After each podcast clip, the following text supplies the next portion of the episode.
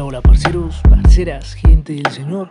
Soy yo y sean todos bienvenidos a este podcast, su podcast, nuestro podcast que se titula La hoja marchita. El día de hoy trataremos un problema que directa o indirectamente nos afecta a todos nosotros como colombianos. Y ese tema es la deforestación en la Amazonía colombiana. Para esto primero tenemos que saber qué es la deforestación. Y si existen múltiples definiciones de lo que es o lo que puede llegar a ser, el concepto general recae principalmente en que la deforestación es esa pérdida de áreas o espacios cubiertos por selvas y bosques naturales, que de acuerdo al IDAM, eh, los bosques naturales son tierras ocupadas principalmente por árboles que pueden contener arbustos, no sé, palmas, guaduas, hierbas y demás en general donde predomina la cobertura arbórea. De esta forma decimos que esta pérdida se debe principalmente a la acción antrópica y a los cambios del uso del suelo, cambios que se pueden deber a distintas actividades productivas como la ganadería o como la agricultura o como actividades mineroenergéticas.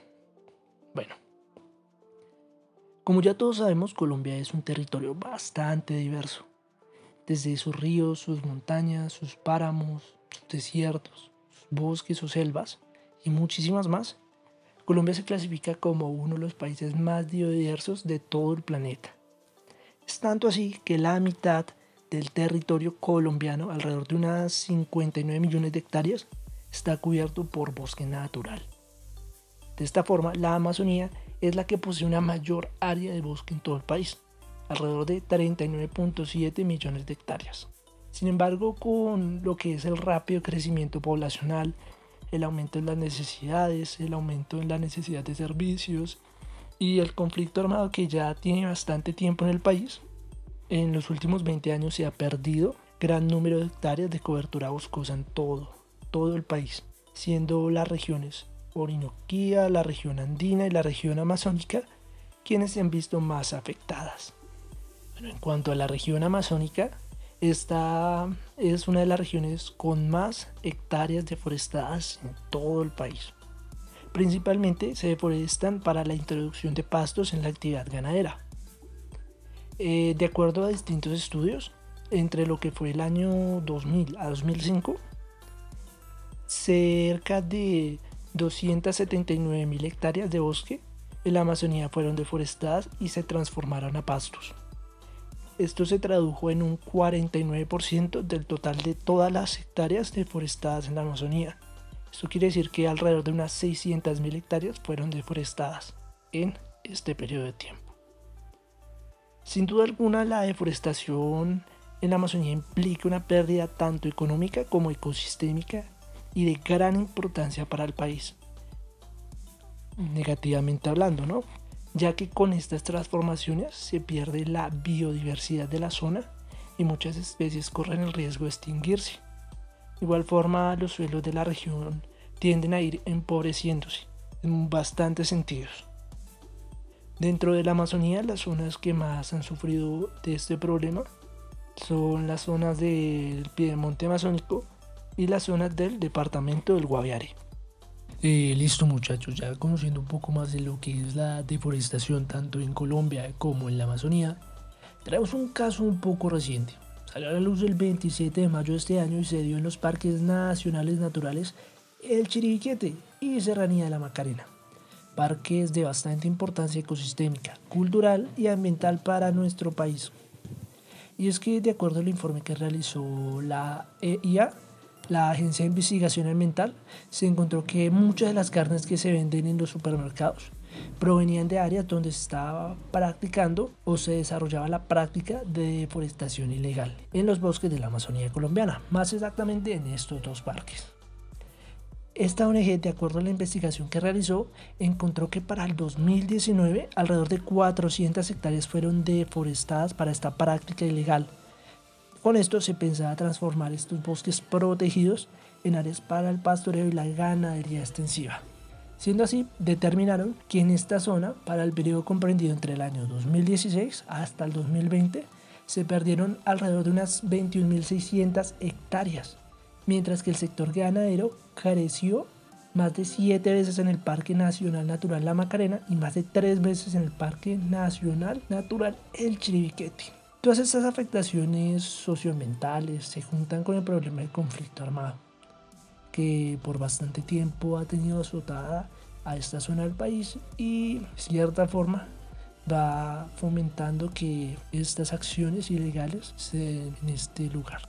Resulta algo increíble y en algunos casos hasta impensable que compañías de gran renombre en nuestro país estén involucradas en estas acciones ilegales. Sin embargo, tal como lo demostró la investigación realizada por la EIA, se determinó que parte de las carnes comercializadas y vendidas a los consumidores en los supermercados Éxito y Col Subsidio provenían de estas áreas ilegalmente deforestadas. De igual forma también se encontró una compleja red de actores que incluye a ganaderos, a intermediarios, a mataderos, incluso a grupos armados y al margen de la ley. Como lo estableció la IA en su informe, esto es debido a una falta de diligencia por parte del grupo Casino, ¿no? quien es concerniente a lo que hace el Grupo Éxito en Colombia y de esta forma perpetúan el financiamiento tanto del conflicto armado como la destrucción de algunos bosques más valiosos del planeta y de nuestro país. Es por esta razón que el gobierno colombiano tiene que ponerle un tate quieto a estas empresas que fomentan todas estas acciones ilegales de una vez por todas.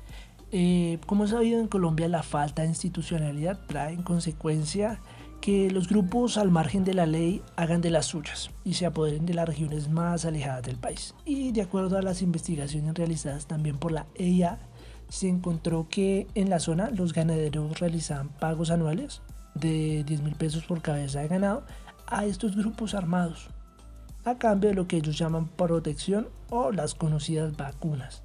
De esta forma los ganaderos podían moverse libremente por este territorio y tomar más tierras. Estos grupos armados van creciendo a medida que aumenta la deforestación en toda esta zona. Y son ellos los únicos que se van viendo beneficiados de todas estas acciones ilegales. Pues bien muchachos, la verdad es que la situación, aunque no lo parezca, es bastante grave. Y nos muestra no solo cómo el medio ambiente va perdiendo la batalla frente a lo que llamaríamos codicia humana, sino que también nos resalta la falta de institucionalidad e interés por parte del Estado para solucionar toda esta problemática de fondo. Si bien esta es una zona de difícil acceso, esto es algo que el gobierno debe ir trabajando si quiere llegar a una solución concreta y que sea eficaz realmente. De igual forma como lo recomendó la EIA, sería bastante bueno que el gobierno implante un sistema de transparencia y de trazabilidad. Es decir, un sistema que permita hacerle un riguroso control del ganado desde que nace hasta que es llevado para el sacrificio. De esta forma se buscaría prevenir comprar carnes que salgan de este tipo de sitios y se podría tener un control más riguroso de todo el proceso productivo. Eh, muchachos, la deforestación es un problema que se soluciona con la ayuda de todos y es una responsabilidad dar nuestro granito de arena.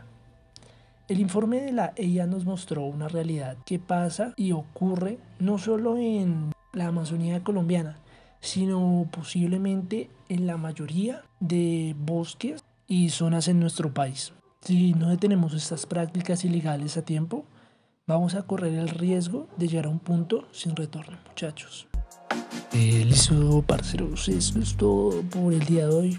Muchísimas gracias por acompañarnos en este espacio, muchachos y muchachas. Y recuerden seguirnos en nuestras redes sociales del Precursor, en Facebook, en YouTube, en todo lado. Ah. Y nos vemos en el siguiente episodio de La Hoja Marchita. Recuerden, les hablo Gio y muchísimas gracias por escucharnos.